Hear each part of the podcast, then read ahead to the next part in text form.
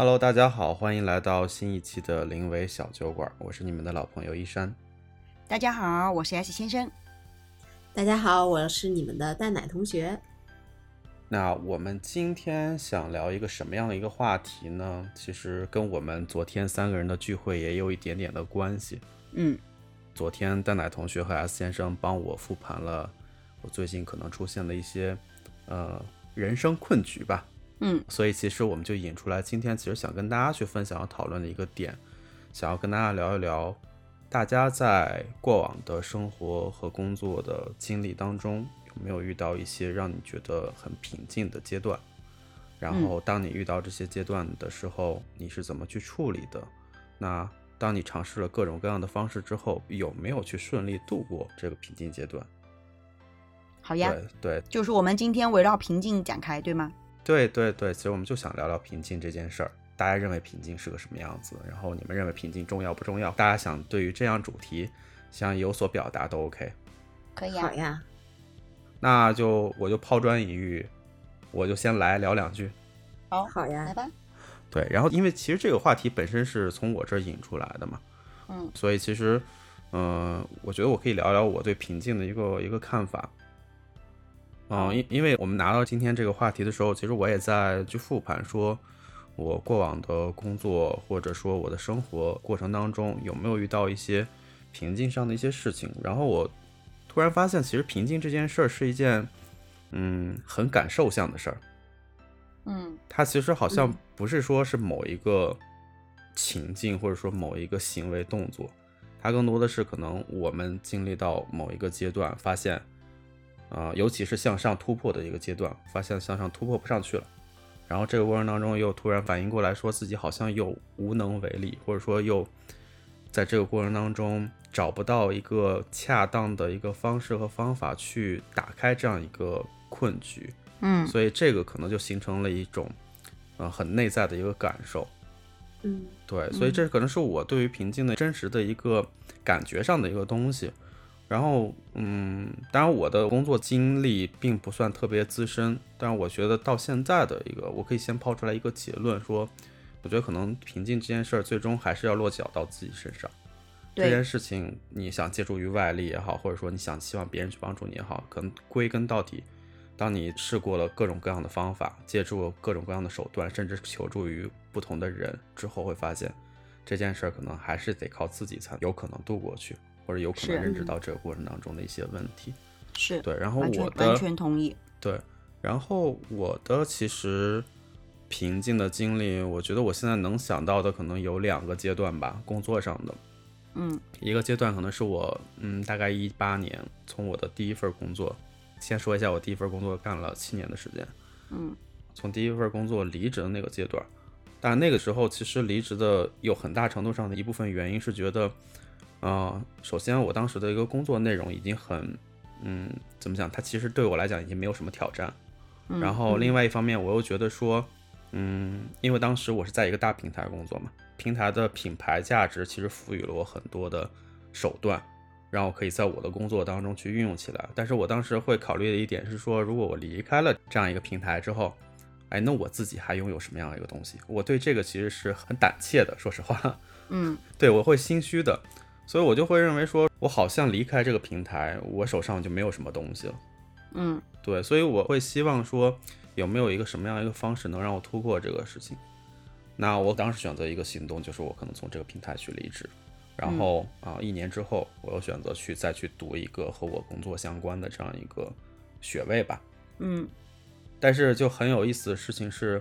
嗯，其实你会发现说，在面临不同的瓶颈阶段的时候，你所做的这个行动，它未必是真的有助于你去解决你当下这个困局的。我当时可能会认为说，我去再去读一个专业化这样一个课程。可能会有助于我解决我当时的那样一个困境，但当我从国外回来，又一次进入职场的过程当中，我又会发现，哎，我好像我学的这些东西很难真正的应用到我当时当课的这样一个求职环境当中。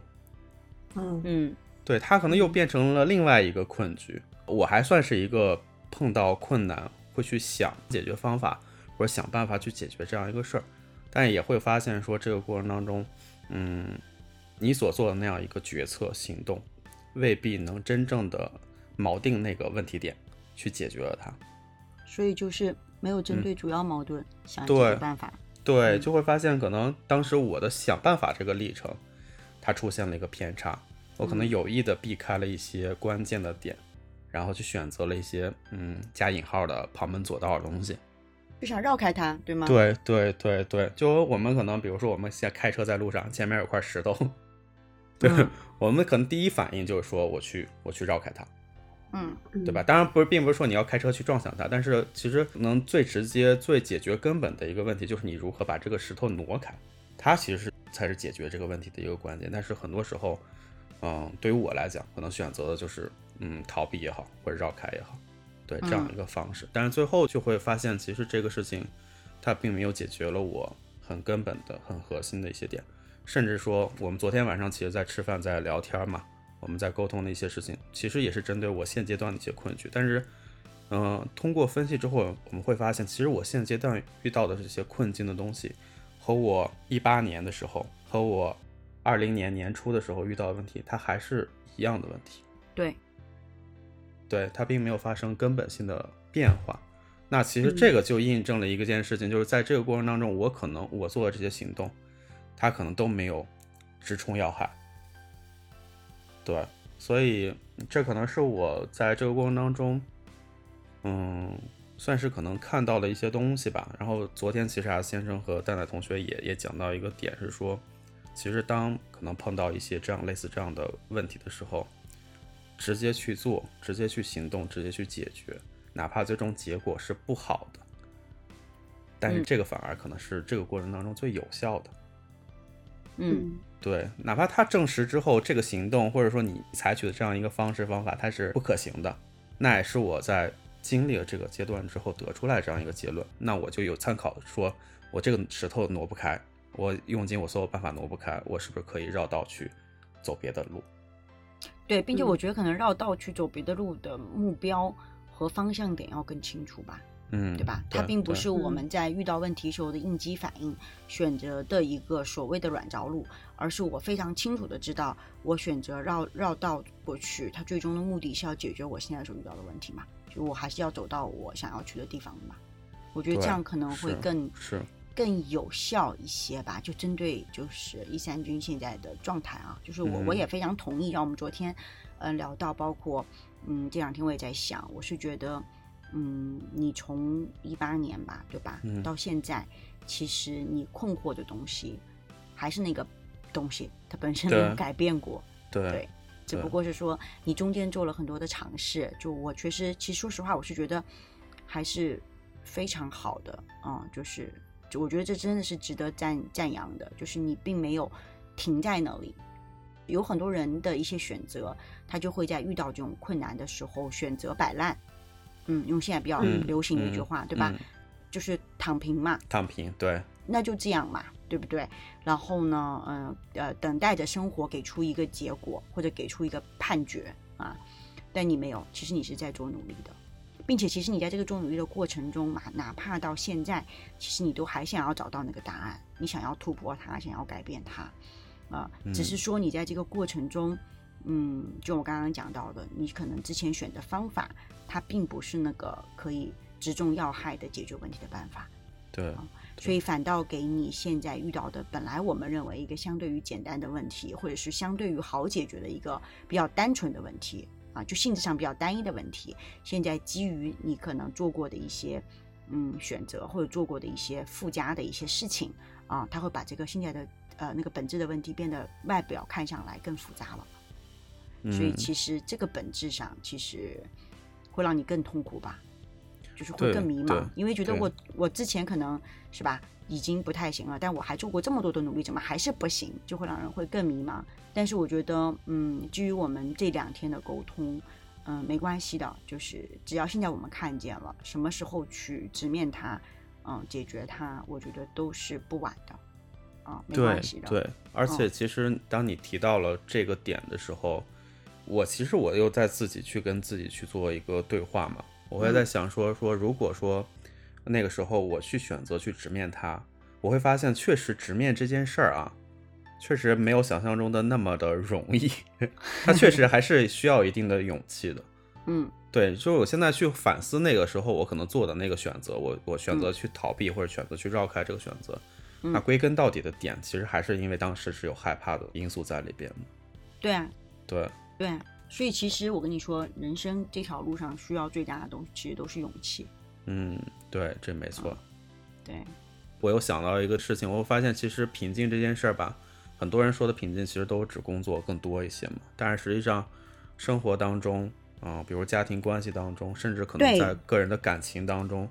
会发现这件事情其实都会普遍存在着，甚至在工作瓶颈当中处理的方式，很容易就带到生活和感情当中。是啊，对，嗯，这就是思维方式啊。对对对，然后我就会想，可能我可能这么多年，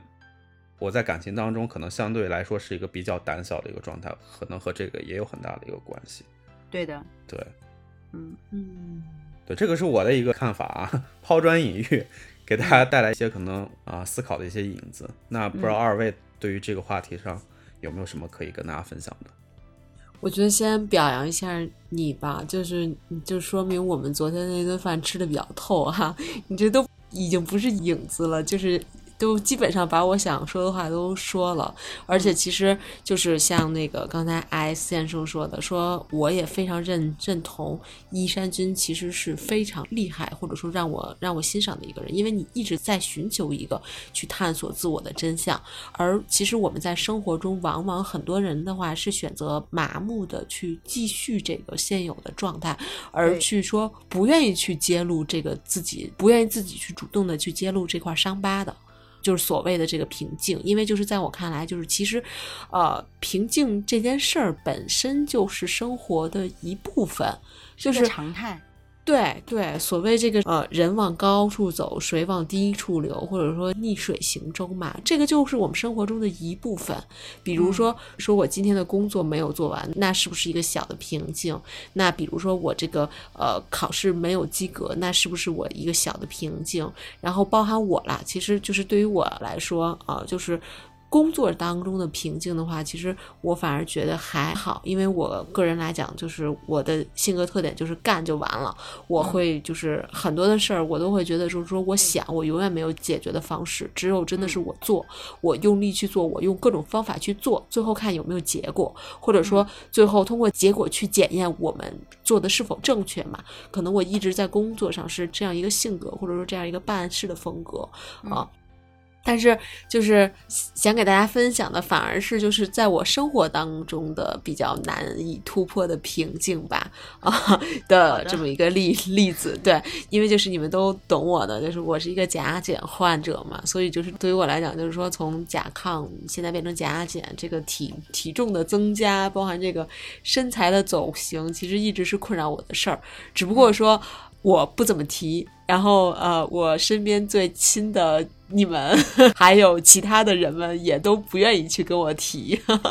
然后呃，就干嘛突然想到这个话题呢？是因为就说我上周吧，跟一个就是呃很久没有聊过天的朋友呢，就是吃了个饭，然后的话就是正好那个朋友是一个就是比较耿直的人，愿意讲实话的人，所以我就跟他分享了我的这个困惑。我说，你看我都胖成这样了，我这个都这样了。我身边特别亲的人吧，他就没人会愿意说我关于我这个呃，比如说这个确实是该减减肥啦，或者说吃饭得注意点啦，或者多运运动啊之类的，大家不愿意说我。你说这是为什么呢？对吧？我就跟我那个特耿直的朋友就是聊了聊天，一个一个一个旧友，然后他给我讲了一个特别有哲理的话，我觉得哎非常耐人寻味。他说：“哎，你看啊，比如说一一个人一直是很苗条的状态，突然胖个五斤十斤，其实还是挺明显的。那这个时候，他身边的人就会很及时的跟他说：‘哎，你最近可胖了啊，注意啊，你这不能这样啊。’”对吧？啊，但是像你呢，这种情况呢，就是基本上就是你身边的朋友可能就觉得你好好活着就可以了，也别焦虑了，何必呢？所以他们就是出于爱你，也不是看不见，他们就不愿意去说你这件事儿，也不愿意去揭揭露你这个伤疤。后来我一听，我就觉得哇，好有道理啊，豁然开朗。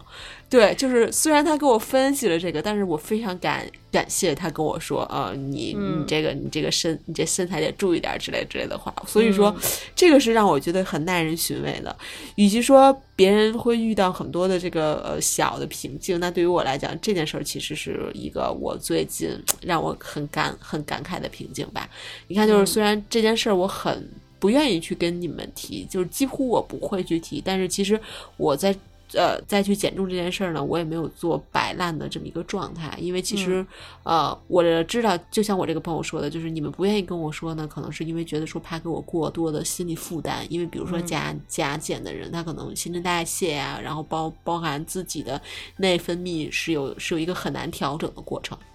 所以我知道，就是你们出于爱。或者怎样，不愿意去说。但是对于我 来来讲的话，我也没有说一个纯摆烂，我反而觉得就是，哎，我也会做到监控，包含说调整，包含说适量的做做一些运动，但是也不会说总把这件事挂在口上，因为我也是怕你们担心啊。所以就是这个可能就是生活上的一个瓶颈吧。但是其实呢，我就。默默的在做这件事儿，在在调整的过程中啊，我也没有说把这件事儿让自己太上头，因为呃，我有一些很焦虑、很不好的情绪，它会让我这件事儿能完成的更好吗？我觉得不会的啊，反而说我们其实，在生活中或者说在很多的困难中，其实是要做情绪的主人的，而不是被情情绪操控。因为如果被情绪操控的话，其实很多的事情是远出于我们的掌控的，事情可能会变得更更糟。所以说。我就会默默的、默默的去去关注、去调整。这儿的话，其实也很正儿八经的跟跟你们提一句，之之前我也一直没有没有去说过嘛。但是我就会觉得说，无论说我这件事儿我做的有没有什么效果，但是我持续关注着的话，或者说持续去突破自己的现现状、自己的瓶颈的话，拉长到我整个生生命周期看，反正肯定是对自己身身心健康都有利。对吧？所以说，我觉得就是至少说，在这件事上，可能说跟大家稍微分享一个我我所遇到的瓶颈跟我的一个呃解决态度吧。啊，嗯，不知道阿先生，你有你有没有自己的一些相应的感悟，跟我们去分享一下呢？有呀，我毕竟是吧。比你们还是有那么一点点这个年龄上的优势的，来来期待。所以我是有故事可以讲的人，没有。嗯，先要回应说你的这个，你刚刚讲到的这个，我们这些你身边的亲近的人，关于这个你减重问题的这件事情啊。首先呢，嗯，我觉得我得替大家证言一下，因为我觉得我们并不是说。嗯，怕给你增加负担，有些时候真的不是，只是因为你知道吗？就像你每天朝夕相处的人，他其实是感受不到那种你体重或者是其他部分的一些变化的，因为大家天天看到对方，因为体重的变化，还有包括什么容貌的变化、什么身材的变化这些事儿，它其实是嗯慢慢在发生的。明白你意思，嗯，对吧？而且还有就是，嗯，我们不得不说哈，年龄这个事儿，它就是会带来人的这个衰老的过程嘛，它就会逐渐、逐渐、慢慢、慢慢的，对吧？所以我们做的所有的这个抗老的这些事儿，它其实只能是说，嗯，它并不能让你怎么讲叫逆延生长，它只能是说帮你减缓呃衰老的过程，对不对？嗯，包括长胖，呃，也是一样的，体重控制它其实也是一样的。就我觉得某种层面上来讲，是因为他我们天天见到，就大家天天经常在一起，所以他就是变成了一个日常的状态，所以可能不太会把这件事儿放在非常重要的点去关注。我们反倒是日常希望你开心一些，但你刚刚讲到了点，说这个健康这件事儿，这个我觉得是肯定很重要的，是放在 first priority 的这个地方我们去关注的。对，那既然是你刚刚已经提到减重这个事儿哈，那我们未来就会阶段性的监督你一下哈。但我也是相信，就是 你的这个自律力，你是可以自己。嗯，很好的去去做好的，但是你身边有更正向的去鼓励你的人，就是我，我觉得你可能会更有动力，可能会更开心一些。就是不要太太往心里去。但我但我是觉得你刚刚讲到一个很非常好的点，就是我们要做情绪的主人啊，情绪真的在我们遇到任何问题的时候，说实话，它没有半点用。是的，他还拼命的给你找麻烦，对吧？他会把事情弄得很，会可能有些时候会弄得更糟糕。嗯，所以是这点我是完全同意的啊、因为我也有过这个人生的瓶颈，或者是说职业的瓶颈吧，差不多嗯是同样的时间点啊、大概发生在嗯小 H 先生出生的那段时间吧。啊，我觉得对我个人来讲，其实从很多层面上来讲，它都是一个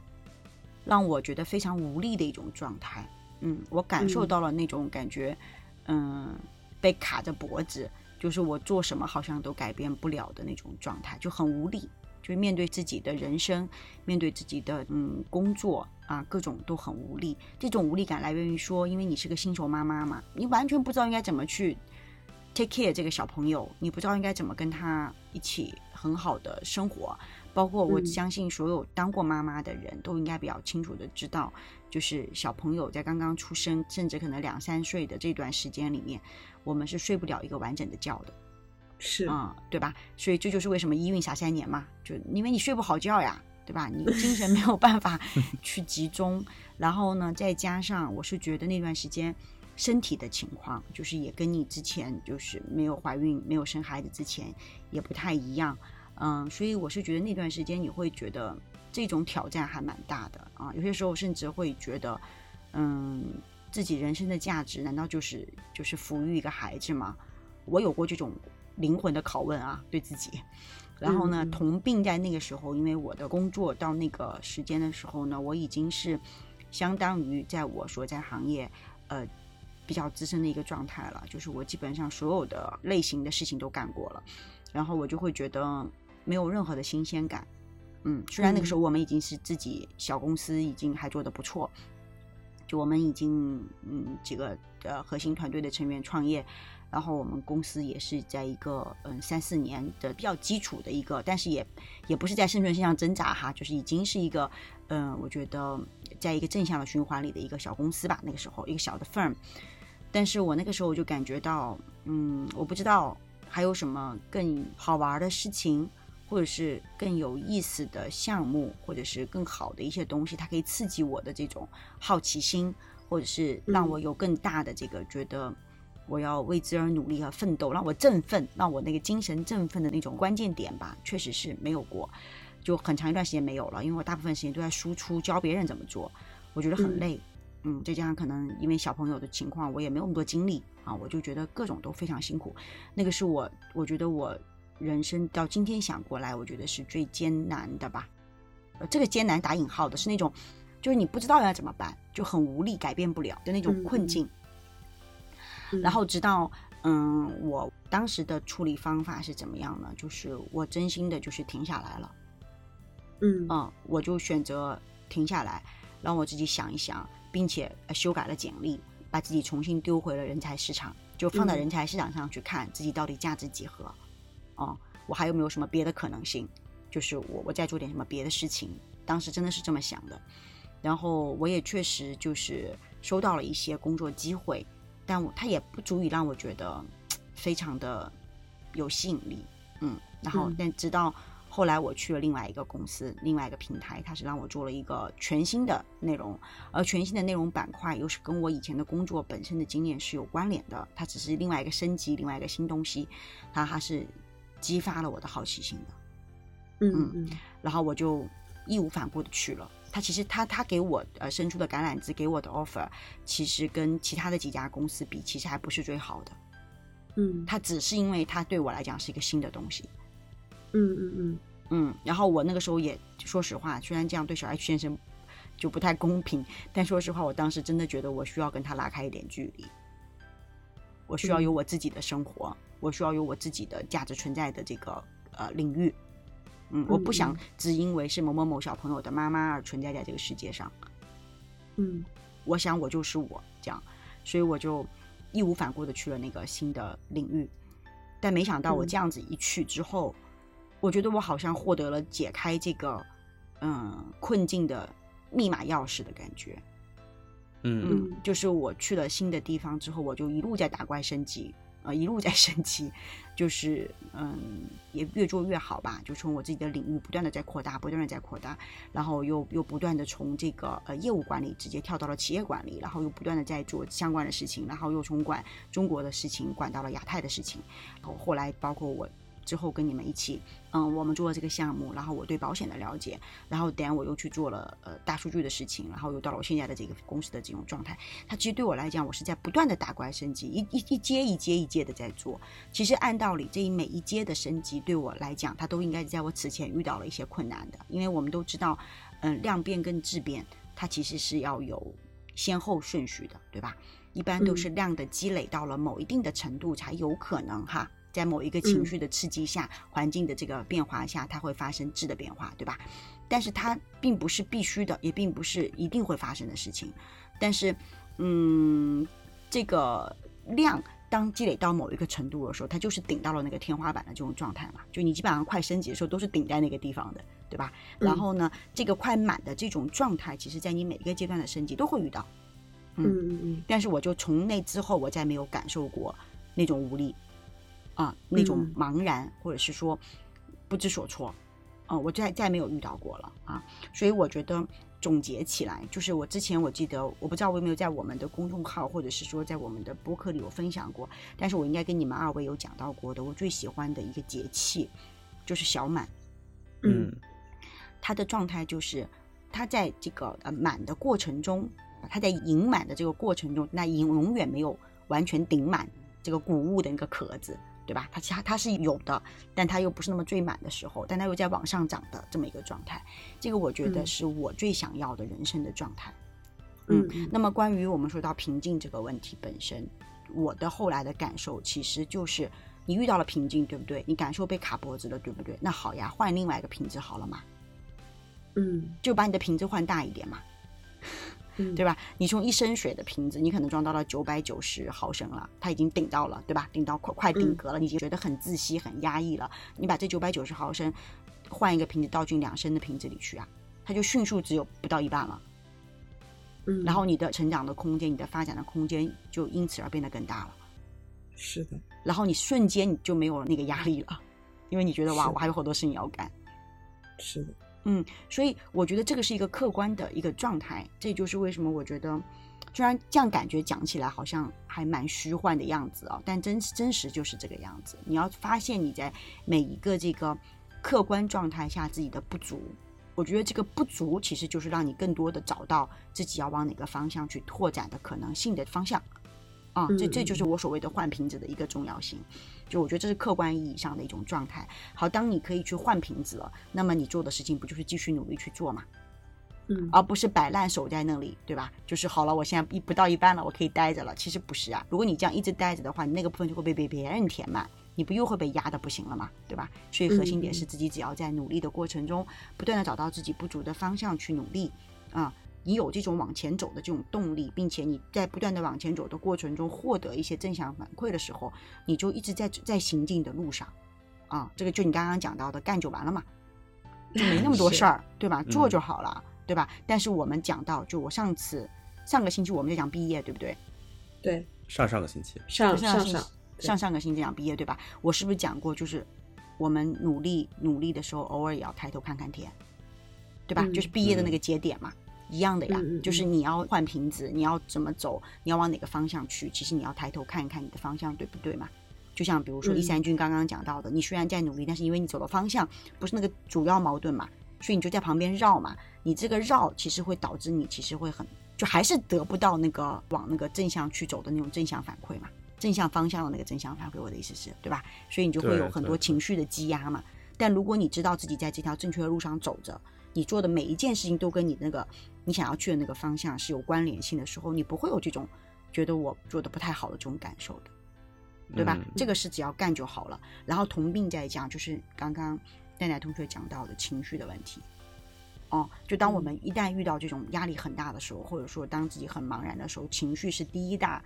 我觉得控制我们的一个嗯最大的敌人吧。啊，情绪就如何看待这个状态。哦，我我到底是真的不行了吗？我是真的没有价值了吗？啊、我是真的在这个职场上，嗯，没有人要了吗？或者说，那我未来怎么办呢？我的人生应该如何呢？就很多时候我们都会往这个负面的方向去想。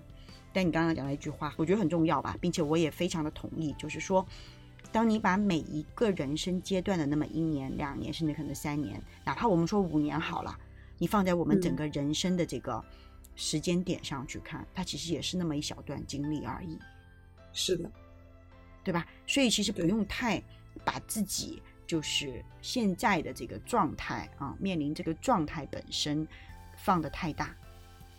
嗯不要觉得我现在的不如意，我以以后一辈子就这样了吧？其实不是的。啊，因为如果你在前面那个部分，就我刚刚说扩展瓶子的那个部分，你一直在做的话，它就不可能只是这样。嗯，是的，嗯，所以我觉得这个可能是，嗯、面对所谓的瓶颈，嗯，我的经验吧，啊、就像我刚刚讲，像是拿到了一个密码一样，啊、它就解决了嘛。所以其实一直在一步一步走啊。当然，你说我没有情绪不好的时候嘛，没有情绪低落的时候嘛，没有面对问就是问题，我觉得我解决不了，焦头烂额的时候嘛，当然有，啊、而且就像嗯我觉得每个人就是这趟人生旅程，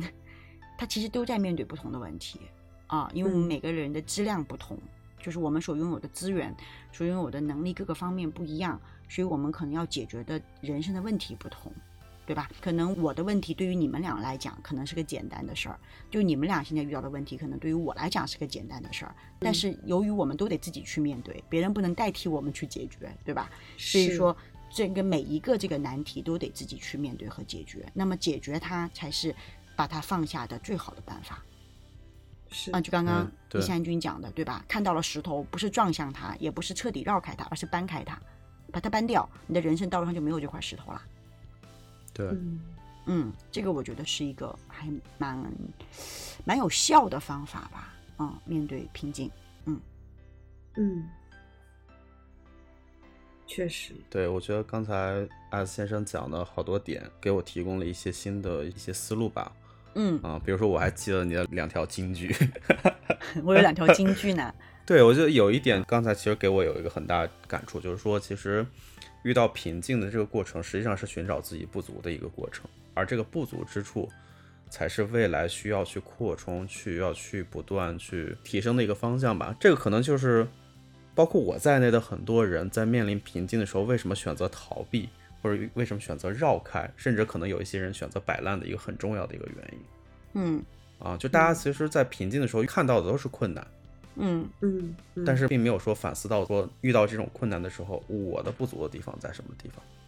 嗯嗯对，这个可能是，嗯，很多小伙伴儿可能都会面临的一个问题。而我觉得这一点其实真的给我们带来一个新的一个思路，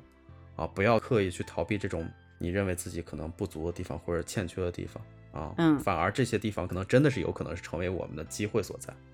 是啊，嗯，对对对，所以我觉得这个是还是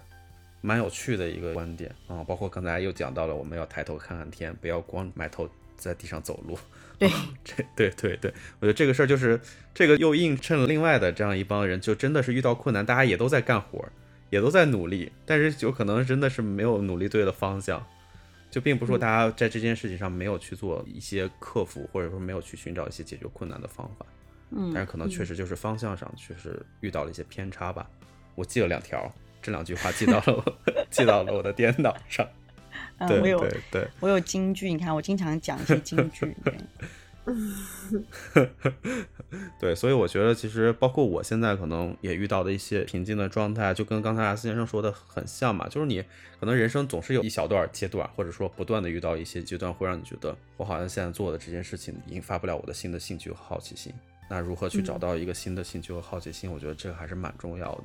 因为我前两天嗯也在读一本书，但是里头有一个观点，我觉得是挺重要的一个观点，就是我们很多时间做一件事，就是觉得我应该去做它，但是并不是说我是喜欢去做它。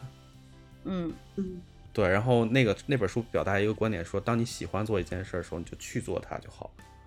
对，这个我就觉得，我这点我真的是希望大家一定要，我觉得引以为戒的方式就是，我们一定要做一个行动家，而不要做一个思想家。对也就是说，嗯想没有那么重要，对就是不要一天到晚在想，我要想清楚了，我要怎么样了，我才去做。嗯，嗯嗯，这个其实就特别容易形成寒候鸟的这个效应。是嗯是，嗯但其实真正的你只有在做的过程中，嗯，你的可能性，你的这个新的机会才有可能被你走出来，是，嗯嗯，对吧？就是你停在这里，你想再多都是没有用的啊。对，所以行动才是最重要的点，还是要脚踏实地的去做好每一件事情。是我，觉得这个很重要。然后同时，我是觉得，嗯，对自我要求的呃苛刻，有些时候不是一件坏事情。嗯，就是嗯我经常讲，嗯，任何经你手的东西，我先不说这个东西是不是你自己主要创作出来的，你的原创，但只要经过你的手，哪怕你是去确认它，哪怕你去同意它或者怎么样它，这个东西应该都打上了你对这个质量要求的标准的烙印，这个才行。嗯就你每次做事情，它都是要有这样子的一些过程。你养成一个习惯之后，嗯，你就不会给自己后方留下很多隐患。就在你往前走的路上啊，就不会给后方留下隐患。嗯，嗯很多时候我们有些时候是在往前走的路上，后面不停的着火，嗯，然后你又得回来去解决后面自己因为没有仔细而埋下的坑，然后要去解决那些问题，最后会弄成整个状态都很 messy 啊，就不太好了。对，所以其实嗯当每件事情，嗯，能够把它好好的做完啊，有交代，嗯，再去做下一件事情，就会相对于轻松一些吧，然后才能够实现我们刚刚讲到的，当我们遇到困难或者是遇到这种艰难的困苦的状态下，我应该去想我什么地方是有突破口的可能性，你才能去做啊。否则你现在这嗯的局面都很乱糟糟的时候，你再去想我什么地方是困难的，我去解决它，这个基本上不太现实。嗯嗯，我又记了你一条金句，又见，好吧。今，天的内容太赋能了，真的特别好。对对对。嗯，嗯。而且我觉得这今天这个话题它有一定的普世的价值，嗯，是的，对，因为这个事情是绝大多数人都会遇到的事情啊，只不过说这种瓶颈的，就刚才讲这种瓶颈，它的落脚点有可能只是单纯在工作上，但有可能会在其他的你的生活的方方面面上，对而这些方方面面的东西，可能正好恰巧此时此刻困扰着你自己，对，就像我们刚刚嗯我们刚刚讲的哦，就是说你的客观状态，嗯，你只有改变你自己，哪怕我刚刚说的换瓶子，它改嗯。变的都是你自己，你不要期许于想改变别人，呃，改变外在去实现你的内心的这种舒适，那是不可能的。所以所有的，不管你的工作也好，你的生活也好，嗯，方方面面吧，包括情感也好，各种各种层面，就是你要希希望他能够有突破，所有的原点都是要回归到改变自己上。对嗯对。嗯，好吗？对，当然我也有一个小的建议，其实我觉得，嗯，因为这是我自己的经历啊，就是有时候嗯你可能自己在那儿想，或者自己在那儿去寻找一些方式方法的过程当中，可能会容易陷到一些很不好的情绪当中，或者陷到一些死循环当中。是，所以我们也建议大家，如果你身边有一些，嗯，可以充当智囊团角色的存在，不嗯妨大家找个机会，也可以去聊一聊。因为作为第三方这样一个人，作为一个其他立场和角度这样一个人，可能看待你这件事情的时候，我能给你提供一些新的思路和想法。对，旁观者清。对对对，这是我们希望能给大家带来的一些思考和建议。对的，对，那如果大家有任何的想法呢，也欢迎大家在评论区去跟我们做这样一个互动。其实我们今天也是我们三个人讨论这个话题，也是一个抛砖引玉的过程嘛。我们也相信，其实我们对于瓶颈这个话题的认知，也有我们的一些可能并不全面的狭隘之处。但是，我们也只是希望说，我们表达的、分享的这些观点，能给大家带来一些新的一些思考和帮助。对，这就是我我们认为我们的最大的一个价值所在。嗯，那好了，那我们今天的灵位小酒馆就到这边结束了。我们期待下一次跟大家的这样一个会面。好啦，拜拜啦。，对，也欢迎大家在在我们的这个各个平台的频道头订阅、转发、收藏、留言啊，跟我们进行进一步的互动。好啊，好，那我们这一期就到这儿结束了，那我们下期再见喽，拜拜拜